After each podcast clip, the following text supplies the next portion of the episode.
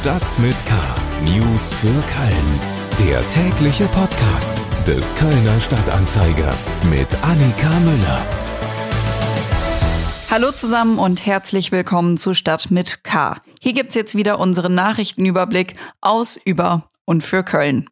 Und das sind unsere Themen für den 29. November. Wird es zur Entlastung des Zülpicher Viertels an Karneval ein Festival im Grüngürtel geben? In Haft wegen Schwarzfahren. Wer seine Strafe nicht zahlt, kann stattdessen im Gefängnis landen. Und KVB-Vorstände missbrauchen Sondererlaubnis beim Parken. Schlagzeilen. Der Ausbau von Kita-Plätzen hat in Köln hohe Priorität und wird ehrgeizig vorangetrieben.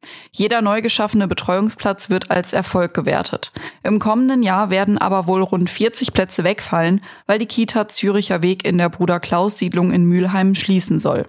In einem Brief informiert der Betreiber der Einrichtung, die gemeinnützige GmbH Köln Kitas, die Eltern darüber, dass der Betrieb zum 31. Juli 2023 eingestellt wird. Köln Kitas begründet die Entscheidung damit, dass Pläne für einen Neubau des Gebäudes gescheitert seien. Tempo 20 auf der Venloer Straße in Ehrenfeld. Das Verkehrsexperiment startet bald. In den kommenden Tagen sollen die Schilder installiert werden. Markierungsarbeiten laufen schon seit einer Woche. Ein genaues Datum, ab wann die neue Geschwindigkeitsbegrenzung sowie die Vorfahrtsregelung rechts vor links gelten soll, nannte das Presseamt der Stadt bislang noch nicht. Die zweite Stufe besteht dann in der Einführung einer Einbahnstraßenregelung. Sie soll im nächsten Jahr eingerichtet werden und in Fahrtrichtung Innenstadt zwischen Ehrenfeld-Gürtel und Pius Piusstraße gelten. Die Feuerwehr Köln hat den PR Bild Award für das beste deutsche PR-Foto des Jahres 2022 und den ersten Platz in der Kategorie Porträt gewonnen. Mit dem Bild Hashtag Durchatmen des Fotografen Lars Jäger will sie auf die körperliche Leistung ihrer Einsatzkräfte aufmerksam machen. Die DPA-Tochter News Aktuell, die den Award vergibt, gratulierte der Feuerwehr Köln am Montag auf Twitter. Menschenmassen, Gedränge, Leute, die über Zäune klettern und bestechliche Sicherheitsleute. So soll es an Karneval nicht wieder aussehen. Wir kommen zu den Themen, über die wir etwas ausführlicher sprechen wollen. Karneval. Nach den chaotischen Zuständen am 11.11. .11. im Zülpicher Viertel wird schon die ganze Zeit über Alternativen diskutiert. Es gibt Vorschläge von Anwohnerinnen und Anwohnern aus der Gastronomie, aus der Politik, aber die Stadt Köln, die hat bisher geschwiegen. Jetzt hat sie sich aber doch mal geäußert und mir ist jetzt Paul Groß aus unserer Lokalredaktion zugeschaltet. Paul, wie sieht denn die Bilanz der Stadt zum 11.11. .11. aus? Hallo Annika. Ähm, ja, genau, die Stadt hat sich geäußert und zwar in Form eines achtseitigen Dokuments aus dem Ordnungsdezernat von Stadtdirektorin Andrea Blome. Das ist am Freitag aufgetaucht und ähm, ja, darin wird festgestellt, dass sich die Situation im Zülpicher Viertel selbst für Anwohnerinnen und Anwohner zum Beispiel ähm, tendenziell etwas verbessert hat durch das neue Sicherheitskonzept. Ähm, da sei die Lage weitgehend unter Kontrolle gewesen. Und ähm, äh, da wird also einiges Positives mitgenommen. Äh, was die Stadt selbst kritisch sieht, ist zum Beispiel die Situation an den Einlässen. Da sei es äh, zu, ja, äh, zu engen Situationen gekommen ähm, und äh, da müsste man in Zukunft den Einlass eigentlich noch besser regeln und äh, besser unter Kontrolle haben, wer da reinkommt und wer nicht. Kritisch gesehen wird natürlich auch, dass sich äh, offenbar einige Security-Mitarbeiter haben bestechen lassen äh, von Menschen, die noch ins Zülpicher Viertel ähm, kommen wollen. Äh, das wird also alles äh, aufgearbeitet. Unterm Strich eine gemischte Bilanz äh, ohne ganz große Überraschungen, würde ich sagen. Ich habe es gerade schon angesprochen, es wird über Alternativen diskutiert und es sind sich ja immerhin eigentlich alle einig, dass irgendwas passieren muss und das eigentlich schnell, denn Weiberfastnacht drückt auch immer schneller näher. Was hat die Stadt denn jetzt da gesagt? Hat sie sich da zu diesen möglichen Alternativen geäußert? Ja, äh, auch das hat sie getan äh, in diesem Papier. Äh, da wird vor allem vieles abgeschmettert. Also es gab ja die Idee, vielleicht eine Privatveranstaltung auf der Zülpicher Straße zu organisieren mit einem kontrollierten Einlass. Ähm, das hält die Stadt juristisch für nicht machbar, ähm, im öffentlichen Raum so eine Form von Veranstaltung durchzuführen ähm, eine Veranstaltung andernorts auf den Ringen oder äh, weiter in der Innenstadt oder gar im Rechtsrheinischen, wie die Grünen das vorgeschlagen haben, sieht die Stadt auch kritisch, ähm, weil da die Sorge besteht, offenbar von Sicherheitsbehörden, ähm, dass der Zulauf dann noch stärker sein könnte und dass man äh, nicht äh, primär Menschen aus dem Zülpicher Viertel holt, sondern noch mehr in Richtung äh, des Zülpicher Viertels und des Straßenkarnevals und man das Problem dadurch weiter verstärken könnte. Positiv aufgegriffen wird eigentlich nur ein einziger Vorschlag und das ist so eine Art Festival ähm, im Grüngürtel, äh, der ja jetzt ähm, so eine Art Überlauffläche und Wartebereich darstellt für Menschen, die äh, es eben nicht pünktlich ins Zülpicher Viertel schaffen. Ähm, da sagt die Stadt, sei es durchaus denkbar, irgendwie ähm, mit äh, Musik ähm, den Grüngürtel zu bespielen, ähm, dass es da so eine, eine Art Mini-Festival geben könnte, ähm, das das Ganze entzerrt äh, und eben auch nicht dafür sorgt, dass man jetzt zusätzlich Leute holt und lockt, sondern ähm, dass man eben Leute von der Zülpicher Straße in die äh, enge Umgebung lockt. Das wäre so die Idee. Und wie stehen die Fraktionen zu dieser Idee von einem Festival im Grüngürtel? Ja, die Fraktionen im Stadtrat haben sich tendenziell kritisch geäußert. Äh, und zwar insbesondere dazu, dass die Stadt eben nur das Festival im Grüngürtel für denkbar hält und äh, nicht noch weitere äh, Optionen prüfen lässt. Ähm, vor allem eine Veranstaltung auf den Ringen ähm, sei denkbar, heißt es aus den unterschiedlichen Ratsfraktionen, ähm, weil das ja auch unmittelbar äh, in der Nähe des Zülpicher Platzes ist und ähm, ja, vor allem hätte man da auch nicht die Gefahr, äh, dass der Grüngürtel sozusagen äh, zertrampelt und beschädigt wird und dann, ähm, wenn das tatsächlich regelmäßig äh, stattfinden sollte, eben immer wieder saniert werden äh, muss, wenn man so will, im Bereich der Uni. Ähm, das Problem hätte man auf den Ringen nicht. Ähm, und äh, ja, insofern äh, ist jetzt die Forderung aus der Politik, die Stadt möge doch bitte mehrere Optionen prüfen, nicht nur den Grüngürtel. Ähm, und äh, ja, was daraus jetzt hervorgeht, ist unklar. Äh, klar ist aber, die Verwaltung hat wenig Zeit, um jetzt irgendwas auf die Beine zu stellen äh, und es müssen jetzt schnell die nächsten Schritte folgen. Vielen Dank, Paul Groß. Mehr Infos dazu gibt's natürlich auf ksta.de und über den Link in den Shownotes. Kriminalität. Wer schwarz fährt mit der Bahn und dabei erwischt wird, der weiß, dass er eine Strafe zahlen muss. Für die meisten ist das nur ärgerlich, aber auch dann irgendwie schnell wieder vergessen, selbst wenn es vielleicht im Portemonnaie ein bisschen wehtut. Aber was ist, wenn man das Geld für diese Strafe nicht hat oder sich schlichtweg weigert, sie zu bezahlen, dann kann es sein, dass man auch fürs Schwarzfahren ins Gefängnis gehen muss.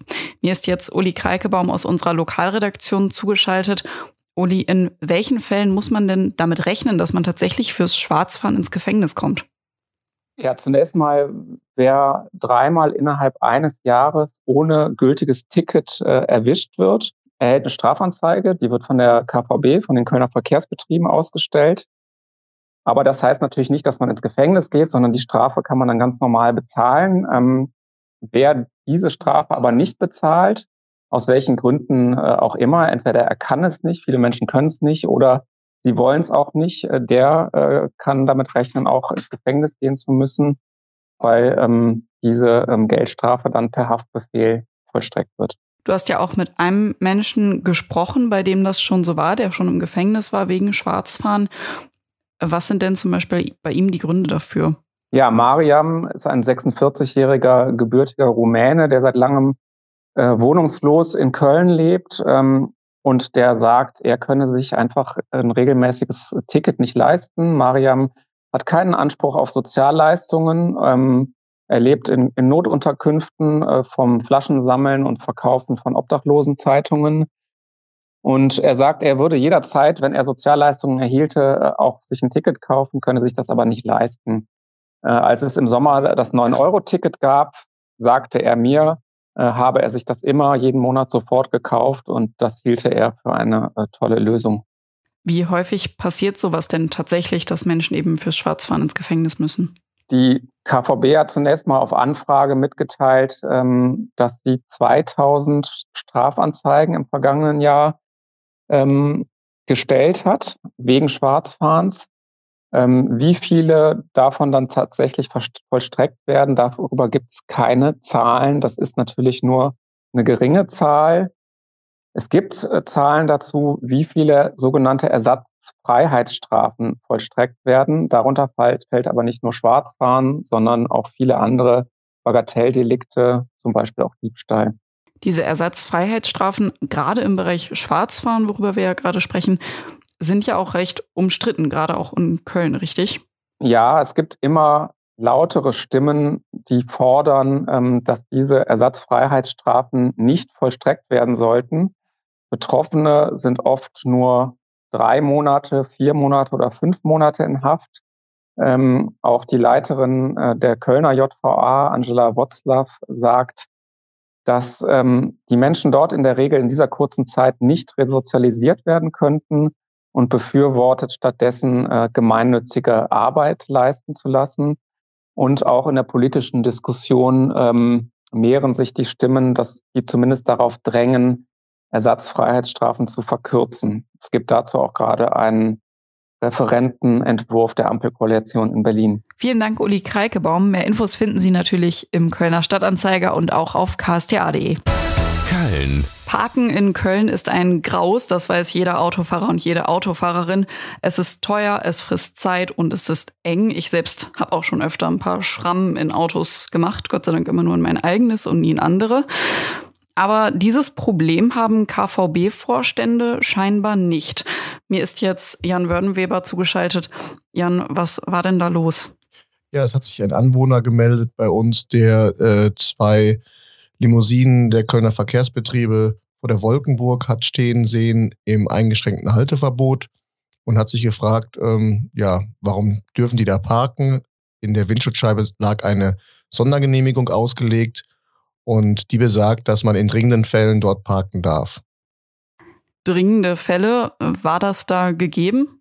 Ja, unsere Recherchen haben dann ergeben, dass es offensichtlich nicht so dringend war. Es handelte sich um eine Jubilarenehrung in der Wolkenburg und äh, dorthin waren die beiden Vorstände gefahren. Sie hätten natürlich auch die Kölner Verkehrsbetriebe nehmen können oder ein Parkhaus nutzen können, unweit äh, der Wolkenburg aber sie haben es vorgezogen, eben dort zu parken mit ihrer Sondererlaubnis. Okay, das heißt aber eigentlich, wenn das nur in dringenden Fällen erlaubt ist, war das doch jetzt in diesem Fall eher nicht erlaubt, oder? Was sagt denn die Stadt dazu? Die Stadt Köln äußert sich äh, nicht zu diesem konkreten Fall, für Datenschutzgründe an, äh, sagt aber gleichwohl gilt natürlich, dass diese Sondergenehmigung nicht äh, missbräuchlich genutzt werden darf. Das heißt, die beiden Vorstände hätten dort eigentlich nicht äh, aus diesem Anlass parken dürfen. Gleichwohl, es liegt keine Anzeige vor und wo kein Kläger, da kein Richter. Dennoch hat es ein Geschmäckle. Aber da fragt man sich doch schon, warum haben Vorstände hier so ein Sonderrecht? Diese Sondererlaubnis, die gilt nicht nur für Vorstände von städtischen Tochtergesellschaften, äh, auch andere Berufsgruppen können diese beantragen beim Ordnungsamt, zum Beispiel Handwerker oder auch Ärzte, die zu dringenden Einsatzorten müssen.